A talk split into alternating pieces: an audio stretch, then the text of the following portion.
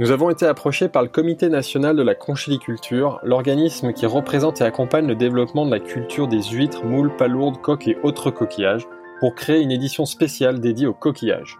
C'est un sujet passionnant, mais qu'on connaissait finalement assez peu. Ainsi, pour mieux comprendre ces secteurs, nous nous sommes rapprochés des acteurs clés de la filière pour qu'ils partagent avec nous leur expérience et leur passion. Confinement oblige, les épisodes de cette série spéciale coquillages sont enregistrés à distance.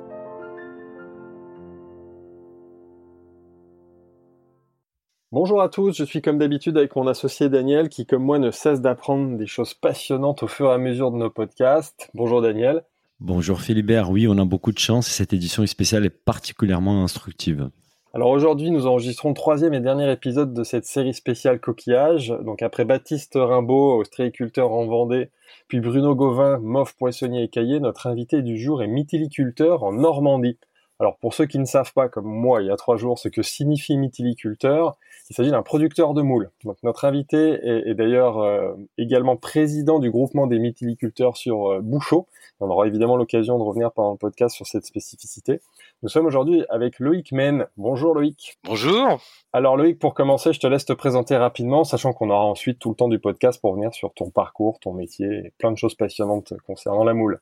D'accord. Alors je me présente, euh, Loïc Men. J'ai 50 ans. Je suis producteur de moules de Bouchot euh, à Briqueville-sur-Mer, sur la côte ouest du Cotentin, en Normandie.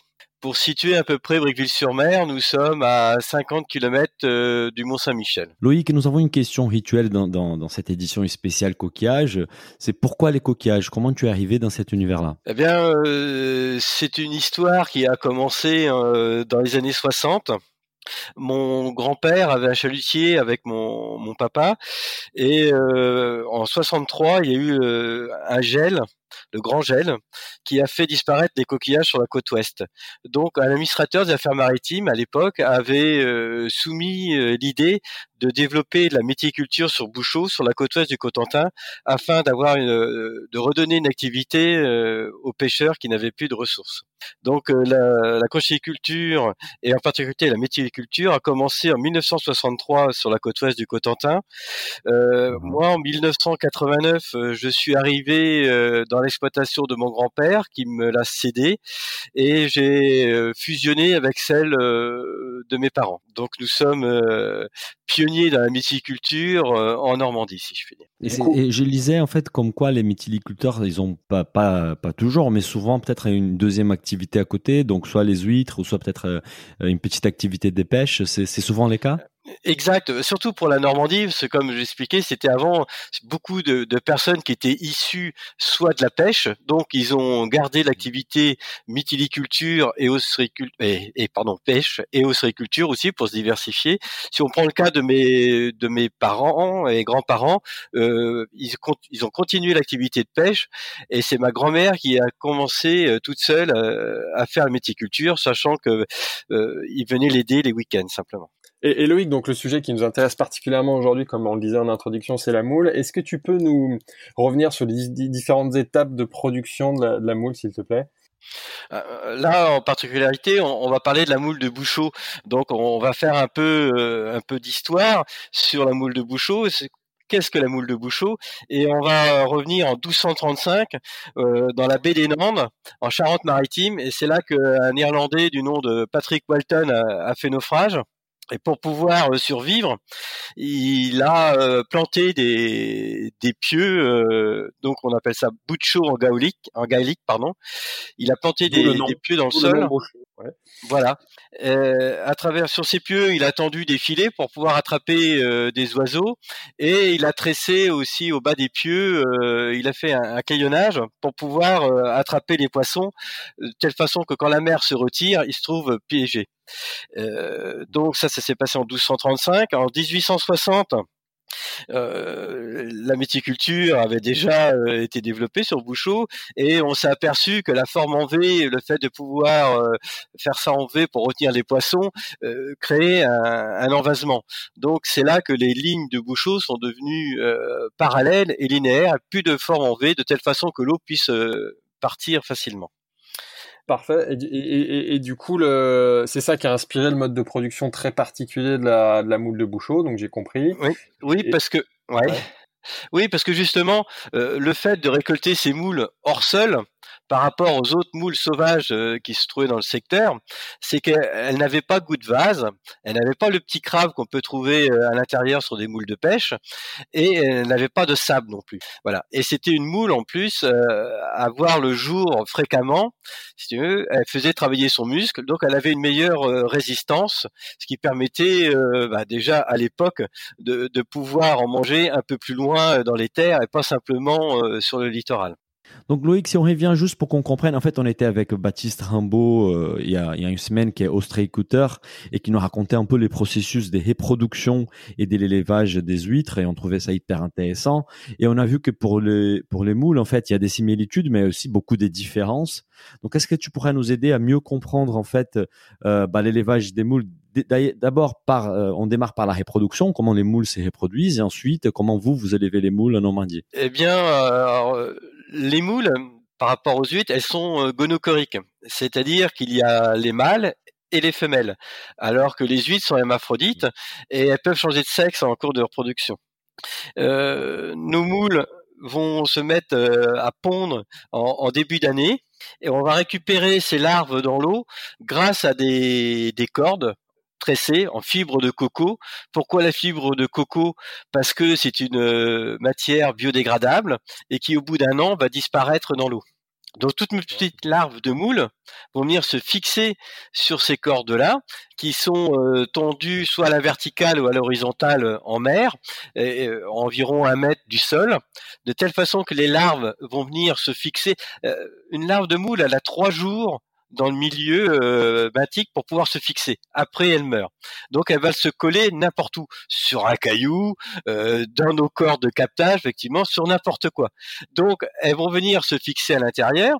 Dès qu'elles vont être euh, assez développées, euh, si je puis dire, donc c'est la taille d'une d'une tête d'épingle, euh, on va récolter ces cornes en longueur de 100 mètres, les mettre dans des paniers, les envoyer dans les lieux de production qui vont être soit euh, autres lieux de production, soit bah, en direct en, Charente en Pays de Loire, ou alors elles vont partir en Bretagne, en Normandie et même jusque dans les Hauts-de-France. Il n'y a, pas de captage en Normandie Ça se fait forcément dans les régions plutôt atlantiques euh... eh Oui, parce qu'en Normandie, euh, il fait trop froid.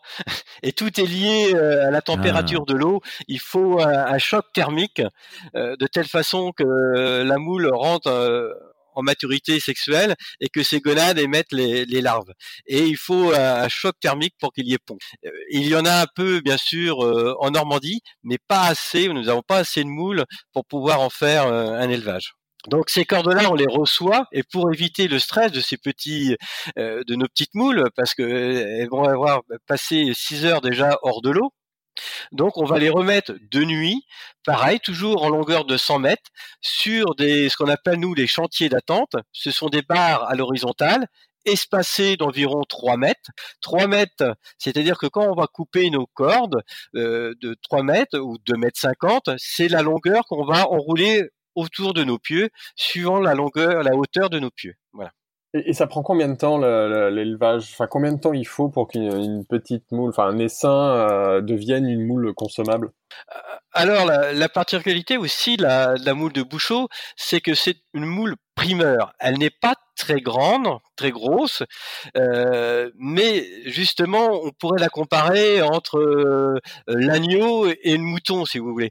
Donc là, le but, c'est de manger une moule jeune qui est entre environ 14 et 24 mois, ce qui fait que la chair, elle est fondante, elle est savoureuse, voilà. Et une plus vieille moule, si je puis dire, va avoir un aspect euh, plus farineux et caoutchouteux euh, lorsqu'on la mâche.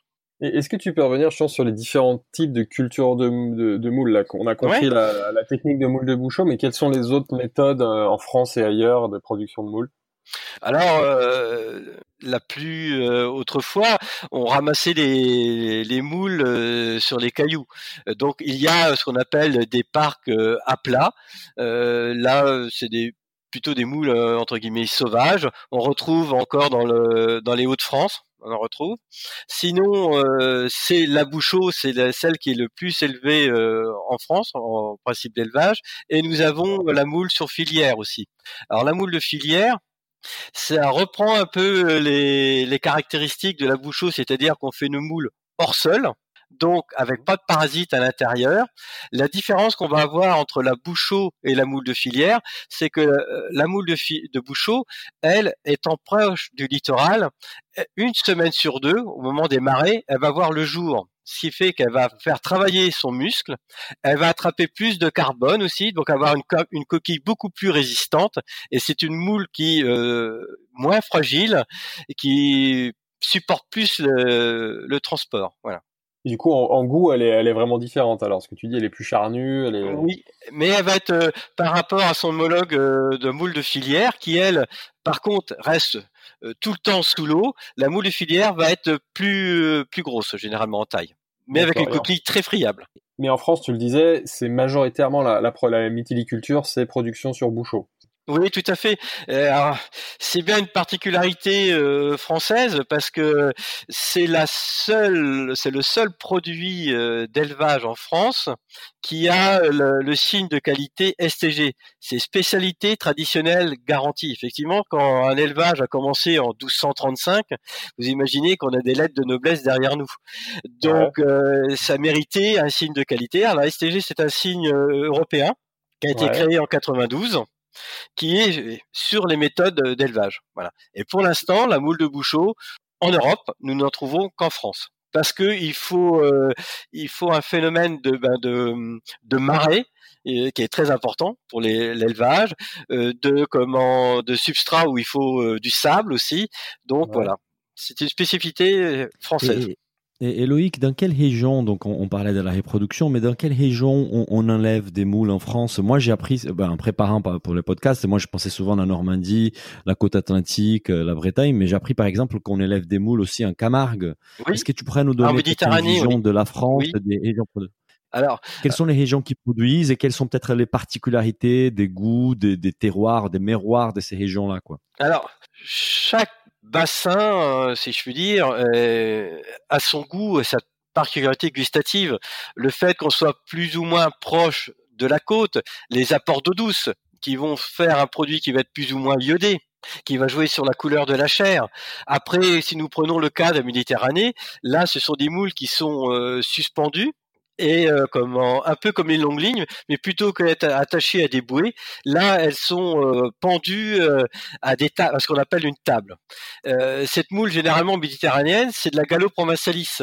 c'est ce qu'on appelle aussi plus communément la, moule d'Espagne. Après, si on reprend la, la, façade atlantique et la Manche, on va plus retrouver une autre espèce de moule, à majorité de la Mytilus sedulis. Tu, parlais tout à l'heure d'appellation, alors j'ai pas retenu, je crois que c'est spécialité traditionnelle garantie, c'est ça? Quelle est la différence entre cette appellation-là et une, appellation plus classique comme la, une AOP et une IGP alors, c'est la méthode d'élevage. Euh, c'est pas euh, géographique là. C'est le, principe, euh, voilà, la méthode d'élevage sur bouchon, ah voilà, qui est bien ah spécifique. C'est pas marqué, oui, voilà, c'est pas, ça identifie pas une région particulière. C'est pour ça que ça ne pourrait pas jamais être une AOP ou une IGP.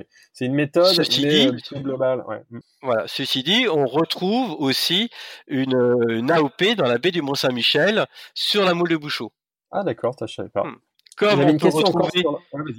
oui, on peut retrouver aussi euh, des moules de Bouchot, STG, euh, label rouge ou bio. D'accord, donc il y a différents labels à l'intérieur de.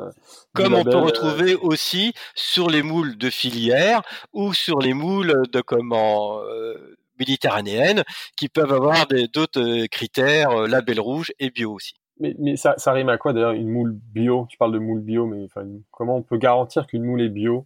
Ah, alors c'est vrai qu'on euh, se pose des questions parce que dit euh, c'est un animal effectivement dans l'eau, mais qui n'est qui ne subit pas de traitement. Euh, L'homme euh, ne lui apporte pas de, de, médicaments, si je puis dire. L'homme ne la nourrit pas, c'est elle qui trouve dans son élément tout ce qu'elle a besoin pour son développement.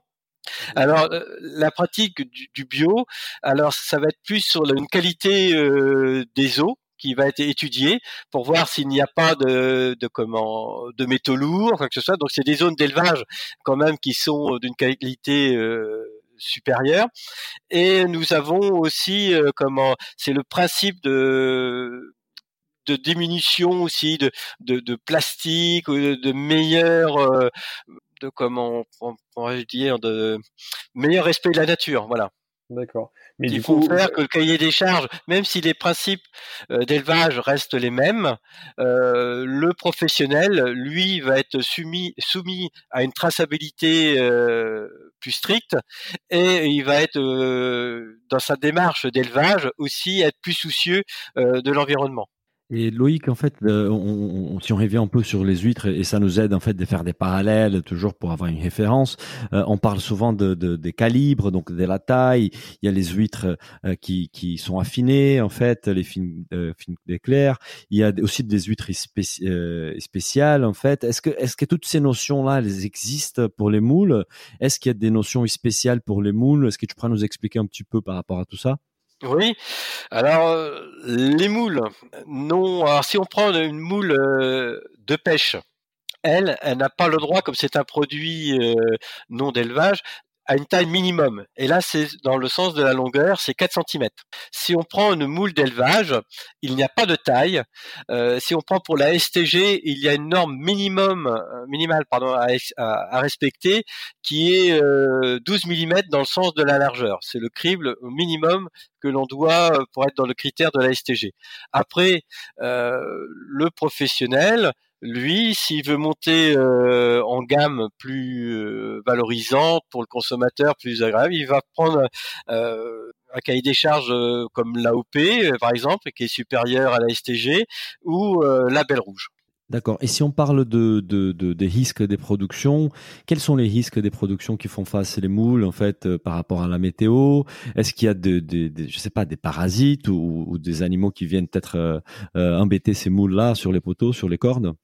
Ah, j'aime bien euh, comparer le, le au berger. Euh, nous avons notre cheptel, euh, voilà, nos petites qu'on doit faire pousser parce qu'on les met sur les pieux et nous notre travail en fait, c'est de les aider pendant leur développement, de le, comment de les aider pendant les moments de tempête. Quand les moules vont commencer à se détacher, il faut euh, euh, les rattacher sur le pieu pour pas qu'elles finissent de tomber. Il faut les préserver surtout de tous leurs euh, des prédateurs qu'on peut retrouver. Les prédateurs sont nombreux et varient suivant la taille euh, de la moule. Quand la moule est toute petite, euh, moins de, de 1 cm, effectivement, on va retrouver euh, en prédateurs les crabes verts, on va retrouver les araignées de mer, on va retrouver beaucoup d'oiseaux comme les goélands, argentés ou marins. on va retrouver aussi le petit bigorneau perceur, alors c'était de la famille des, murex. Alors lui, cet animal-là, c'est il, il, va percer la moule avec, euh, il va percer la moule, il va envoyer ses sucs gastriques à l'intérieur, liquéfier la moule, et hop, et tout aspirer. C'est un sacré prédateur pour nous aussi. Et on va retrouver, quand la moule va être euh, plus grosse, on va retrouver euh, des étoiles de mer, on va retrouver euh, d'autres oiseaux, alors le goéland encore, on va retrouver aussi les comment les canards, alors on va retrouver les, les macreuses, et on va retrouver le canard aider. Le canard aider, c'est un canard qui fait sa migration, et puis quand il arrive près de nos côtes, il se dit, hum, chouette, des moules. Alors, euh, lui, il les gobe. Euh, il les gobe en plongée. Et euh, un volier d'Eder, c'est environ une tonne par heure de, de manger. Et c'est un animal, il plonge, il voit pas les bouchots. Enfin, il, sait, il les a repérés avant, bien sûr, mais il vient pêcher ses moules en plongeant. Et si vous le vous l'éloignez, il va revenir exactement au même endroit. Et tant qu'il n'aura pas fini la rangée de moules complètement, il n'ira pas en manger ailleurs. C'est, il est d'une précision et puis d'une rigueur euh, catastrophique pour nous. Et du coup, ça vous pousse à vous organiser parce que je voyais hier soir une vidéo euh, pour lutter contre euh, justement l'agressivité des goélands entre guillemets. Vous étiez obligé d'avoir des gens dédiés. Alors je crois que ça s'appelait des, ça s'appelle des effaroucheurs, ça qui viennent là, qui font du bruit, qui mettent des, enfin, en voiture donnent des coups de klaxon. On voit parfois qu'ils tirent, euh, qui tirent avec des, des, des, fusils pour faire un, pour faire peur aux goélands. Enfin, c'est une vraie organisation. Toi, toi, aussi, tu fais ce genre de choses ou c'est Ouais, tout à fait. Alors, euh, euh, alors bon, le, le goéland, euh, on a toujours connu le goéland et les moules. Euh, ils ont toujours été de pair. Euh, sauf que maintenant, l'impact du goéland je ne sais pas s'il ne trouve plus de nourriture en mer, mais il, adore manger, il mange de plus en plus euh, nos moules. Et euh, une étude a été faite en Normandie, 27% euh, des prédations sur les moules sont dues au goéland. Donc c'est assez énorme. Ça nécessite pour nous de réensemencer nos pieux régulièrement, que lui vient remanger aussi régulièrement. Donc eh bien, on est là pour lui lui faire peur de temps en temps. On a essayé. Alors, on lui fait peur. Hein. on travaille avec le, le GON, c'est le, groupe ornithologique normand.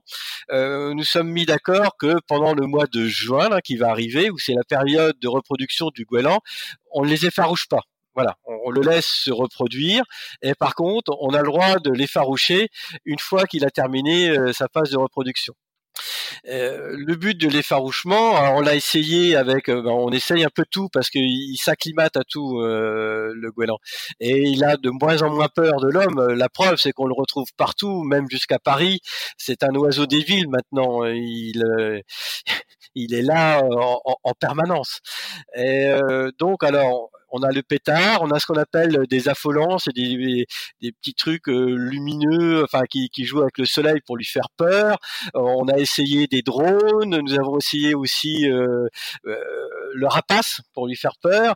Sinon, il y a aussi des comme en, agriculture, le canon à gaz détonant qui fait des grosses détonations de telle façon qu'il s'envole pendant une batterie de moyens pour le, faire partir.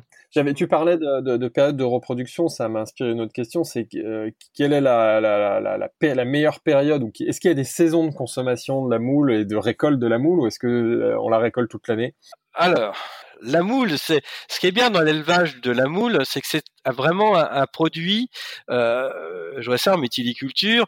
Euh, vous avez la saison, c'est vraiment très important. La saison du captage des petites larves de moules, la saison pour ensemencer vos pieux, la saison pour récolter, et on ne peut pas, euh, on peut pas retarder la, se décaler dans la saison, sinon on rate toute notre production. Mmh euh, la production, alors pour la consommation des moules, tout est lié euh, au printemps, si je puis dire. Parce que quand la moule aura pondu, elle va être assez faible, elle a besoin de se faire des forces, et la l'essentiel de ses forces qu'elle va retrouver pour faire un beau taux de chair et de la pousse, ça va être la pousse euh, printanière. Et c'est là qu'il va nous permettre de déclencher plus ou moins tardivement la récolte des moules et le, début euh, en campagne de, de notre saison. Alors, ça part, nous dirons pour les meilleurs cas du mois de mai pour se terminer jusqu'au mois de mars. Ça, c'est la, le sens le plus large, le plus grand de la saison euh, mythilicole. Ceci dit, euh, si on veut être plus euh, avec un produit vraiment de, de, de qualité, nous dirons que c'est début juillet jusqu'à fin décembre. Après, la moule reste toujours comestible, mais comme je vous disais, elle va vieillir et euh, euh, la texture va être un peu moins savoureuse qu'elle peut l'être euh, l'été et surtout en début d'automne. le top de la saison de la moule, c'est le mois de septembre. Autrefois, mes grands-parents commençaient le 1er septembre et terminaient fin février. Maintenant, le consommateur a bougé un peu, bah, ne, respecte plus la saison malheureusement, et pour le consommateur, bah, dès qu'il fait un peu beau euh, au mois de mai, il se voit très bien en terrasse en train de manger des moules frites. Euh, Éloïc, si on parle de la, de la consommation, en fait, euh, quel est le temps entre la récolte et la consommation? Combien de temps la moule elle reste fraîche euh, une fois sortie de la mer? Bah, ce qu'il faut, vous remarquerez sur les étiquettes sanitaires qui euh, accompagnent les moules, euh, c'est marqué ces coquillages doivent être consommés vivants. Alors, il n'y a pas de, vraiment de DLC à moins lorsqu'on retrouve des moules qui sont mis sous barquette. Mais une moule qui est vendue à l'état brut dans un sac traditionnel, si je puis dire, suivant comment elle a été récoltée le travail du professionnel, suivant comment elle est proche du littoral, si elle voit plus ou moins souvent le jour, donc elle va faire travailler son muscle, ce qui lui permettra de rester plus longtemps fermé. Suivant la saison aussi, les chaleurs, eh bien la moule va se conserver plus ou moins longtemps. Donc la moyenne, sans problème, c'est de 1 à 4 jours sans problème. Et on peut pousser jusqu'à 7 jours, suivant euh, les différentes méthodes d'élevage. Si c'est de la moule euh, comme en bouchot, c'est elle qui va se conserver le mieux. Après, nous aurons euh, les autres moules style filière et moules de table. pour terminer avec les moules comme en, sur parc à plat, qui elles aussi ont une bonne tenue parce qu'elles sont assez proches du littoral et ont le même principe, elles font travailler leurs muscles régulièrement. Du coup, Loïc, comme on le disait en intro, tu, es aussi président du, groupement des mythiliculteurs euh, sur Bouchot. Donc, ce qui va nous intéresser aujourd'hui, maintenant, c'est que tu nous parles un petit peu plus bah, de l'activité, de, de, la filière. Donc, combien ça représente de producteurs, euh, la, la, filière que tu représentes des, des, des sur Bouchot? Alors c'est 320 euh, adhérents. C'est environ euh, c'est 50 000 tonnes euh, de moules de bouchot. Ce sont cinq grands bassins en partant de la Charente-Maritime pour terminer dans les Hauts-de-France. Et c'est 960 km de bouchot. Voilà. Et ça représente combien de tonnes de production, tu disais, de, par, par an? 50 000 tonnes. 50 000 tonnes, c'est environ c'est la, la, la, moitié de la consommation euh, annuelle de moules en France. Ah, intéressant, parce que en fait, les, les, les moules des bouchons en production, elles représentent 50 euh, 000. Ça représente quoi dans les totales de la France? C'est presque la totalité, non? Parce que la principale source des productions, c'est les moules des bouchons. C'est un peu plus de la moitié, oui, effectivement, oui. D'accord. Et, la France est autosuffisante en, consommation? Tu dis qu'on consomme deux fois les productions des moules des bouchots. Est-ce qu'on est obligé d'importer aussi des moules d'ailleurs, d'Espagne ou d'autres pays européens? Alors effectivement, on, on apporte euh, des moules. Euh, alors de toute l'Europe, si je puis dire. Hein, ça va de la Grèce, de toute la, Grèce, l'Italie, l'Espagne, euh, l'Irlande, l'Angleterre, euh, la Hollande, le Danemark, la Norvège, la Suède. Euh, ah ouais. Voilà, on, fait venir des moules un peu partout. Alors comme je vous expliquais avant, c'est que la moule, il faut la consommer chez nous pendant que c'est la saison de la moule française. Donc du mois de mai jusqu'au mois de mars, c'est notre produit euh, qu'il faut privilégier parce que on travaille dans un cycle de, reproduction. Comme je vous expliquais, tout est lié à la température de l'eau pour que la moule se reproduise en général. Et euh, effectivement, on va vendre à partir du mois de mars des moules d'importation qui sont plus dans le nord de l'Europe parce qu'elles n'auront pas encore pondu, si vous voulez. Donc elles seront, euh, euh, elles auront un joli taux de chair et elles seront agréables à, manger. Et pareil, on commencera la saison par la Méditerranée pour euh, revenir comme sur la façade atlantique et après la Manche. Parce que c'est vraiment un produit cyclique et qui a besoin de, de tenir la saison. Voilà. Et, les moules, les, les, moules de Bouchot en France, elles sont comment elles sont distribuées majoritairement? C'est pour la grande distribution, la restauration? Est-ce que c'est plus du direct producteur, des marchés locaux? Est-ce que tu peux nous parler de la, distribution de la moule euh, de Bouchot en France? Oui, alors la moule de Bouchot, euh, effectivement, beaucoup partent euh, dans la GMS, dans la grande distribution, hein, c'est environ plus de la moitié. Après, nous avons autre grand secteur, c'est la restauration parce que c'était un, un des plats les plus préférés des Français. Donc on retrouve ça dans les restaurants un peu partout. Et puis maintenant, effectivement, pas simplement en bordure de côte. Hein. Vous pouvez manger des moules frites, même dans l'est de la France, hein, régulièrement. Et après, c'est les marailleurs et les poissonniers. Est-ce que tu vois se développer les, circuits courts dans la vente de, moules, déjà pour toi, pour tes, confrères? Est-ce que ça, c'est un phénomène qui compte ou ça reste encore très euh, négligeable? Euh, les circuits courts, non. Euh, comme on dit, la vente à la ferme, ça s'est toujours fait. Euh, lorsque nous lavons des moules, effectivement, bien souvent des personnes, des locaux, bah, viennent acheter des moules à notre établissement, dans nos établissements. Je parle de tous les méthyliculteurs, effectivement. Et oui, ça, ça, ça, se développe. Ceci dit, nous n'avons pas encore, comme dans l'ostréiculture, euh, les barres à huîtres, effectivement. Peut-être qu'un jour, il y aura les barres à moules, pourquoi pas, mais euh, pas encore pour l'instant. Et, euh, et tu disais euh, donc Loïc, donc la, la restauration c'est quand même un, un, un, canal de distribution important pour la pour les moules, avec la fermeture des restaurants, donc suite à la, à la crise sanitaire que, que nous pour laquelle nous, nous passons en, ces moments, je suppose que ça a un impact important sur la filière. Est-ce que tu peux nous parler de, de, de cet impact-là et comment vous vous organisez pour euh, peut-être trouver de nouveaux débouchés euh, pour compenser la perte du, du de, la restauration?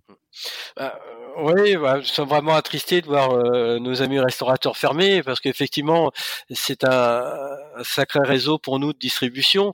Euh, maintenant, nous espérons que les que le consommateur euh, mangera des moules frites chez lui parce que bah, manger des moules frites chez lui, bah, ça lui rappellera quand même s'il ne peut pas se déplacer le littoral. C'est un plat qui est quand même très convivial les enfants aiment bien manger et les parents sont pas obligés de leur éplucher, ils mangent par eux-mêmes et avec les doigts. Donc ça plaît à tout le monde de manger des, des moules. Et, effectivement, euh, ce qu'on aimerait, c'est que euh, les grandes surfaces, en, l'occurrence, euh, je sais bien, les poissonniers ont toujours fait la, la promotion des produits français. Donc je leur fais confiance pour le continuer. C'est que effectivement, la GMS pense plus à acheter nos produits en, en, ce moment que d'acheter des produits d'importation, parce que comme je vous disais, tout est nous, c'est une saison, une fois qu'elles sont ensemencées, euh, on est obligé de récolter pour pouvoir ensemencer derrière. Et si on ne vend pas, ça veut dire qu'on va se décaler sur une année, on ne ensemencera pas et donc on aura un plus petit volume l'année qui suivra. Donc en ces périodes difficiles, euh, deux années à suivre euh, sur de mauvaises récoltes, de mauvaises ventes sur une exploitation, ça peut causer, c'est très dur à gérer, oui, effectivement. Du coup, tu t'inquiètes aujourd'hui pour la filière que, que tu représentes? Bah, euh, La crise, effectivement, pour l'instant, euh, je vous expliquais, le, le, début de vente des moules ne fait que de commencer euh, au début mai.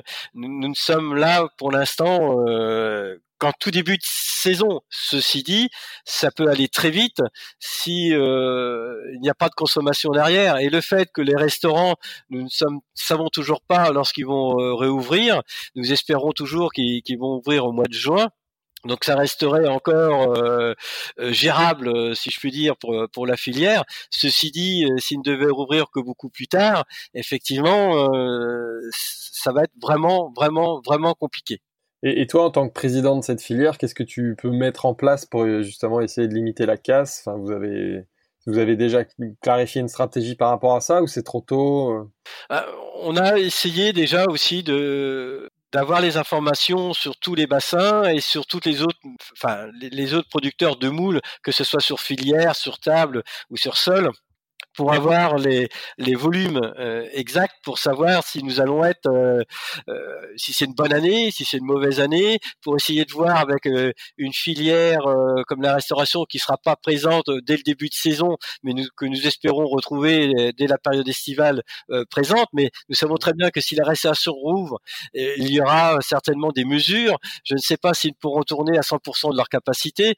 Donc effectivement, on a toujours cette crainte qu'il y ait un peu trop de, de volume et qui va déstabiliser la, filière.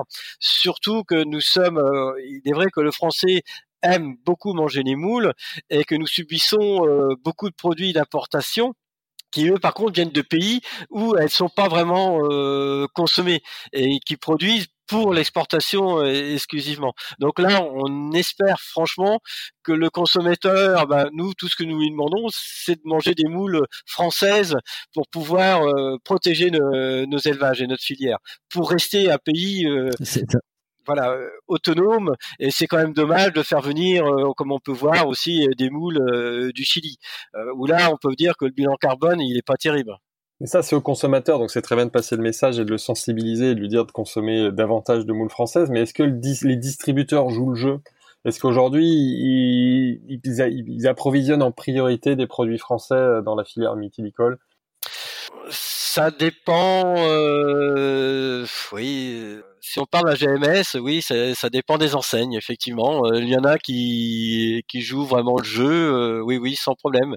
Et nous comptons vraiment sur eux. Euh, comme je vous disais, le poissonnier, lui, il, aime bien vendre du produit français, donc effectivement, il va se rabattre sur sur nos produits à nous.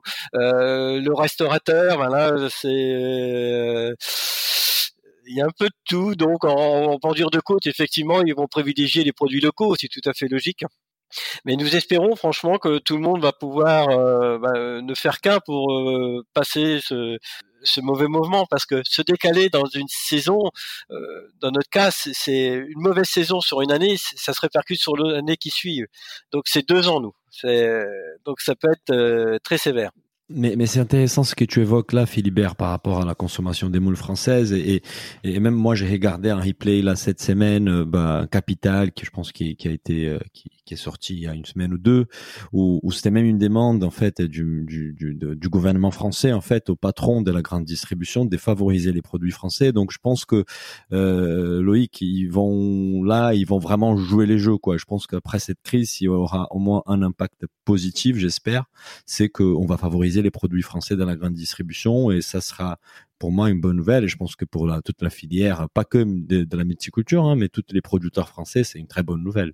Oui, tout à fait. Puis je vous dis, pour euh, là, euh, si on parle de tout ce qui peut être bon pour la planète, euh, mangeons local, c'est quand même mieux.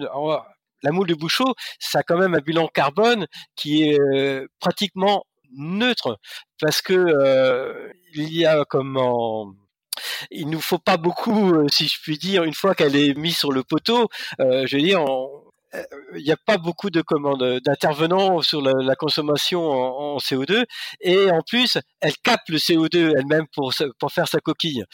Donc on est vraiment c'est un produit qui est bon pour la planète. En plus nous ne prenons pas c'est un apport en protéines très riche. Il faut savoir comment que la moule ne nécessite pas non plus euh, d'eau douce, de prélèvement d'eau douce sur, euh, sur nos nappes. Donc c'est il faut consommer de la moule. C'est super euh, Loïc parce qu'on allait justement te poser la question par rapport à l'impact sur l'environnement. Donc tu nous, nous, avances là avec ta réponse, c'est top. Et, une, dernière question par rapport à, tout ça, c'est que on avait évoqué notamment avec Baptiste Rimbaud, donc ostréiculteur, euh, la question de, de, de, de est-ce que les huîtres euh, sont peut-être polluées si la qualité des lots où elles sont élevées elle est pas bonne. Et il nous expliquait qu'il y a beaucoup de contrôles par rapport à tout ça, euh, qui font des tests avant de, voilà de pouvoir vendre ces, huîtres aux consommateurs. Par rapport aux moules, c'est pareil parce que comme elles ont un rôle de filtrer euh, l'eau de, de, de, la mer, est-ce que elles, ont, elles peuvent être polluées en fonction de la qualité de cette eau-là? Tout à fait. Les, les services de l'État euh, euh font un, suivi de l'eau d'une façon hebdomadaire. Et euh, le professionnel qui va vendre ses moules, lui aussi est soumis, est soumis à des contrôles, à des autocontrôles plus des contrôles inopinés des services de l'État, justement pour garantir euh, un produit de qualité et sans problème au niveau sanitaire pour le consommateur. C'est très important. Super, merci Loïc. On approche de la fin du, podcast. Alors on a une habitude dans ce podcast à la fin, c'est de demander à notre invité de partager un bon plan avec nos auditeurs. Donc là évidemment un bon plan coquillage. Est-ce que tu as une astuce, euh, une information utile à partager euh, avec nos auditeurs, une, une recette simple? Alors, euh, la moule, c'est très simple à préparer. Ceci dit, euh, comme disait Bocuse, 50% euh, de la réussite d'un plat, c'est la cuisson. Donc, ce qu'il faut, c'est un feu bien vif et une gamelle dans les cuirs pour les cuire assez large, plus large que haute. Parce que pour avoir une, ouverture des moules d'une façon très homogène, pour pas quand vous avez un récipient qui est trop haut, celle euh, d'en bas sont ouvertes avant celles du haut, et euh, bah, vous mangez soit des moules qui sont trop euh, caoutchouteuses, alors que les autres comment sont fondantes, quoi, ou pas, ou à peine ouvertes. Donc il faut vraiment une gamelle assez large, un feu vif, et bien les remettre de telle façon d'avoir une ouverture homogène. Et dès qu'elle commence à s'ouvrir, alors si bien sûr je suis normand, moi dès qu'elle commence à s'ouvrir, je mets la, la, crème au-dessus, ah. elle finit ça me parle, ça, s'ouvrir et la crème dégouline à l'intérieur. Euh, aussi, un autre euh, condiment qui va très bien avec euh, les moules, c'est l'échalote et l'ail. ça, ça va très bien. Ça Et quand vous commencez votre cuisson, il faut retirer toujours un petit peu d'eau, un petit peu d'eau de mer. Et après, vous rajoutez la, la crème. Et vous allez voir, c'est savoureux. Et c'est reste toujours un plat très sain et facile à manger. Où les enfants, je vois ça, c'est c'est un plaisir pour eux ça, ça, donne très envie. Le seul souci, c'est que c'est pas la, la, saison encore pour, pour, pour, taper des dents, donc on va devoir patienter encore euh, quelques mois d'ici début juillet. Juste une question encore par rapport à la consommation des, des moules. En fait, on a appris avec les mofs euh, euh Poissonnier Caillé, Bruno Gauvin qu'on a interviewé il y, a, il y a quelques jours. Il nous disait que pour certains coquillages, euh, on, on, peut les manger crus. Et, et pour nous, c'était une surprise. Est-ce que les moules, en fait, on pourrait les consommer crus? C'est quelque chose qui, qui se fait dans certaines régions des habitudes autour de ça? Oui, oui, oui, oui, mais c'est assez euh, marginal quand même. Non, non, la, moule, bien souvent, les, plus souvent, les manger euh, cuites. Et vous verrez la différence si vous prenez une, moule euh, de bouchot. c'est vraiment son goût. C'est une des rares moules que vous pouvez manger nature, sans rien avec, pas de sauce ou quoi que ce soit. Simplement cuite par, voilà, vous verrez, c'est une moule qui est vraiment qui est goûtue, qui est savoureuse. Elle, est euh, comment Elle est fondante. Ça se mange tout seul, même sans, rien. La preuve comme quoi le produit est vraiment bon, c'est que il suffit à lui-même. Parfait, bah merci beaucoup Loïc pour euh, pour toutes ces infos. On sent que tu es évidemment passionné par ton produit, t'en parles très bien, ça donne envie. Euh, bah, merci beaucoup et à, et à très bientôt. Merci. Merci Loïc. Bonne journée. Merci. Si le podcast vous a plu, n'hésitez pas à le noter 5 étoiles sur votre appli et surtout partagez notre podcast autour de vous. Nous vous invitons également à vous inscrire à notre newsletter pour essayer voir les prochains épisodes. Pour cela, rendez-vous sur le site businessofbooth.com. À, très, bientôt.